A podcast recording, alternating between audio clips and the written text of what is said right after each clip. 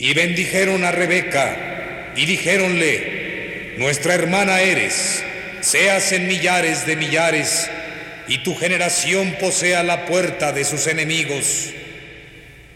El Génesis, capítulo 24, versículo sexagésimo.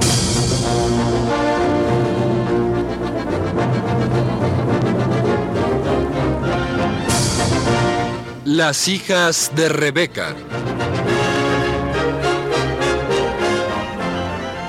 De Dylan Thomas.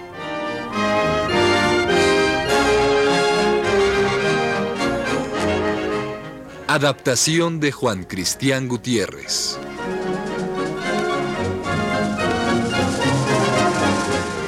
Capítulo noveno.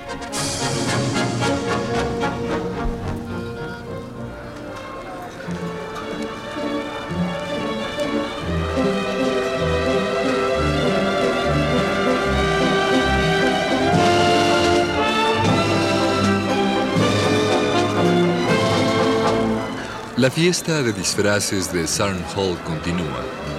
Nada indica aún que Rebeca se haya presentado más que a bailar. En el salón todo es música, baile y comadreo. La señorita Ryanon permanece sola, junto a un ventanal cuyas cortinas están semicorridas y con expresión inquieta escudriña de vez en cuando la noche. Eh, ¿qué, qué le ocurre a Robert, Sir Henry? Eh, me parece que mezclé su bebida. La señorita Ryanon ha vuelto de la terraza, milord. Pero no el joven vestido de Rebeca. Mm, diría yo que mi sobrina está algo mareada. Eh, Quizá es claro que está pálida. Oiga, ¿no habrá mezclado su bebida también?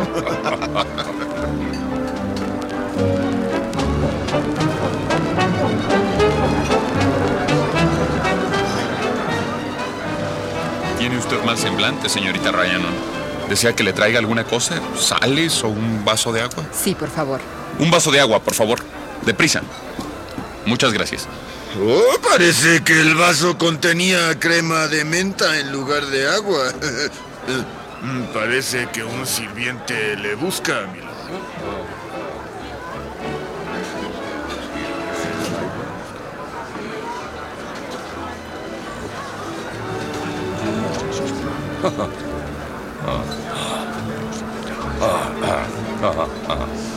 Eh, por favor, silencio, caballeros. Eh, damas y caballeros, sírvanse conservar la calma. No hay motivo para que nadie se sienta alarmado. Un prisionero, confeso de haber participado en la quema de peajes, ha sido liberado a la fuerza por hombres armados en número desconocido, dirigidos por el propio bandido que llaman Rebeca.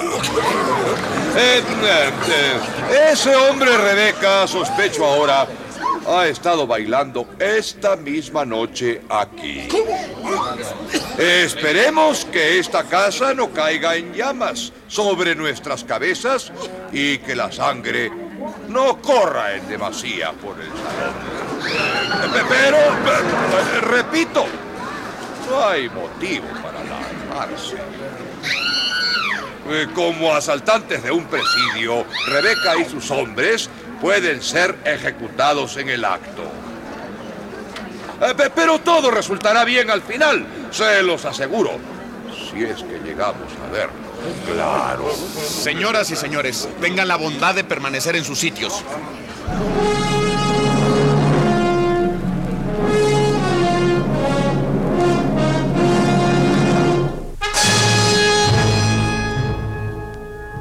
En el parque surge la figura de Rebeca de entre los árboles.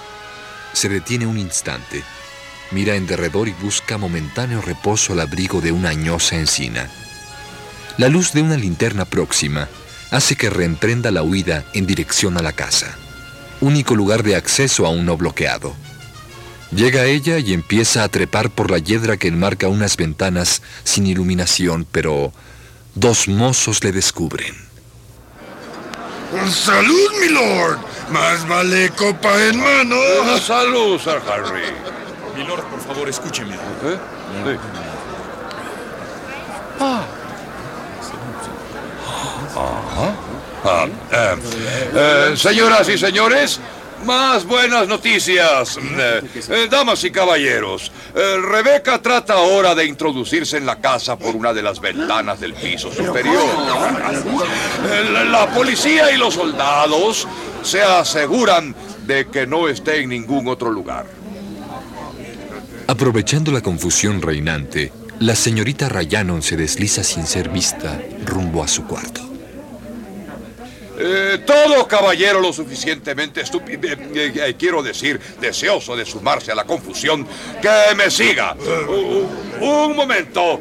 Eh, ¿Desea alguno de ustedes algún refrigerio antes de partir? Puede ser que sea el último. Eh, ¿No? Bueno, entonces, adelante, damas y caballeros. ¿No va usted a venir, Sir Henry? ¿Y dejar a las damas sin protección, capitán? No, no, no, de ninguna manera. El tocador de la señorita Ryanon se halla en penumbra. Se trata de una diminuta pieza, muy acogedora, muy femenina y de exquisito gusto. Hay un pequeño piano. La señorita Ryanon está de pie frente al espejo y Rebeca traspone el marco de la ventana.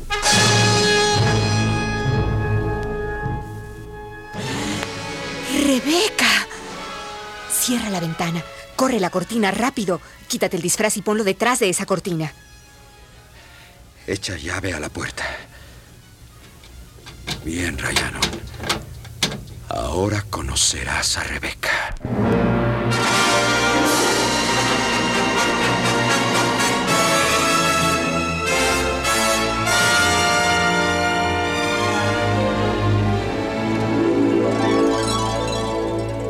Anthony, eres tú.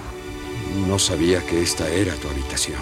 Anthony Rain. Perdón, era la única ventana abierta sobre el muro exterior. Sí, la abrí para Rebeca. Sí, la abriste para mí. Oh, Anthony. ¿Qué pasa? Estás triste porque se trata de mí, ¿no es cierto? Rebeca tendría que haber sido otro. No, no podía ser un extraño. No podía ser nadie más que tú. Ahora lo sé. ¿Cómo lo sabes? Porque estaba enamorada de ti. Aunque en ocasiones te odiaba. Y también estaba enamorada de Rebeca. Y no es posible que amara a dos hombres a la vez, ¿verdad? Así es que, Rebeca, tenías que ser tú. Oh, Ryanon, la lógica de las mujeres. Oigo pasos, alguien viene. Rayanon, Rayanon, ¿estás bien? Perfectamente, tío. Ese sujeto, Rebeca, está dentro de la casa. Eh, puede que se oculte en tu habitación. Claro que no. No te excites, tío. Ya sabes que te hace sangrar por la nariz. Entra, tío. Pero solo tú y nadie más. Ay, no, no, no, estoy excitado y, y mi nariz se encuentra en perfectas condiciones.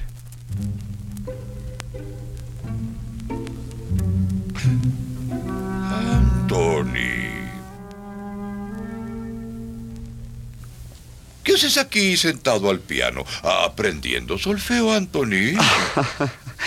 Milord, eh, debo rogarle que disculpe mi presencia aquí. Ah, desde luego, desde luego que sí, hombre, desde luego. Eh, aquí y, y conmigo todos los demás a la casa de un desesperado criminal que bien pudiera estar oculto detrás de esas cortinas. No, no, tío, no está aquí, te lo aseguro. ¿No?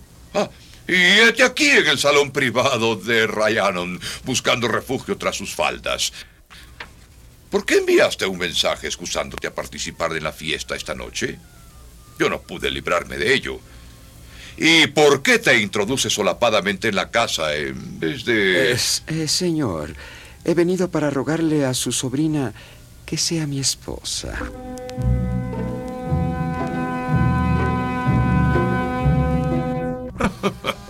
Bonita cosa.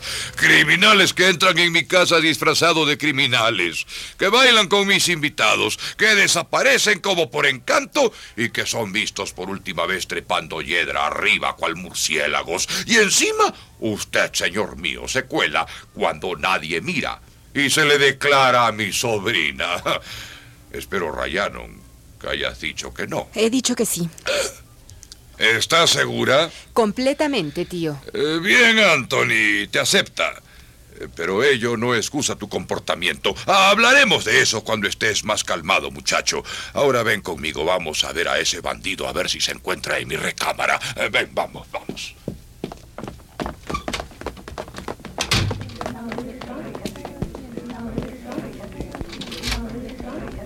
Milord, ni rastro de él. ¿Pero de dónde sale usted, señor Rain?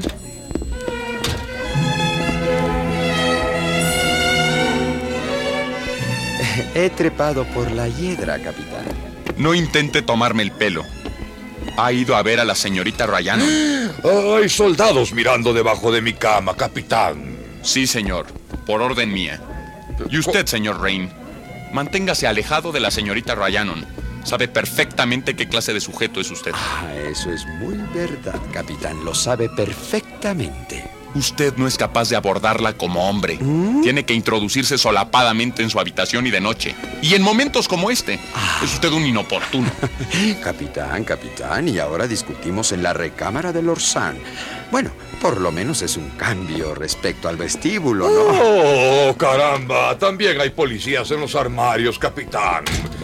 Eh, ¿Cree usted que les gustaría echarse un sueñecito en mi cama? ¿O acaso quieren ponerse mi ropa? Eh, eh, por cierto, ¿qué habrá pasado con aquella bata que compré en Londres? Si gusta, seguimos la pelea afuera, señor Rain. Ah, lo siento mucho, esta noche no, capitán. Me esperan en casa, así es que lo dejaremos para otra ocasión, ¿eh? En otra ocasión, no. Ahora mismo. Capitán. ¿Qué sucede allá abajo? Oh, seguramente, Sir Henry, que se ha quedado solo con las mujeres. Ah, señorita Elizabeth, señorita Nora, no corran, no se asusten. Solo quiero que conozcan a Robert, mi gato, más de cerca. Nora, Nora, no sal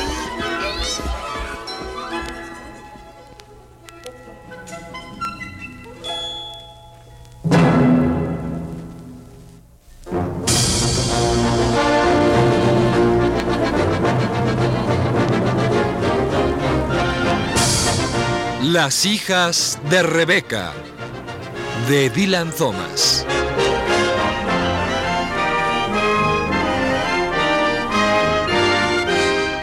Adaptación de Juan Cristián Gutiérrez.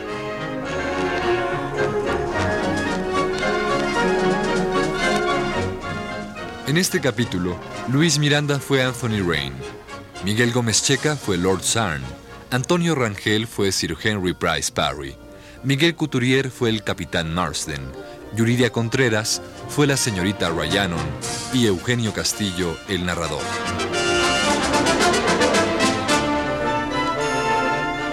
Grabación y realización Jorge Castro.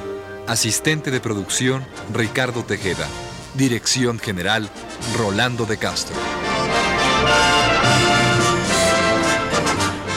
Producción Radio UNAM.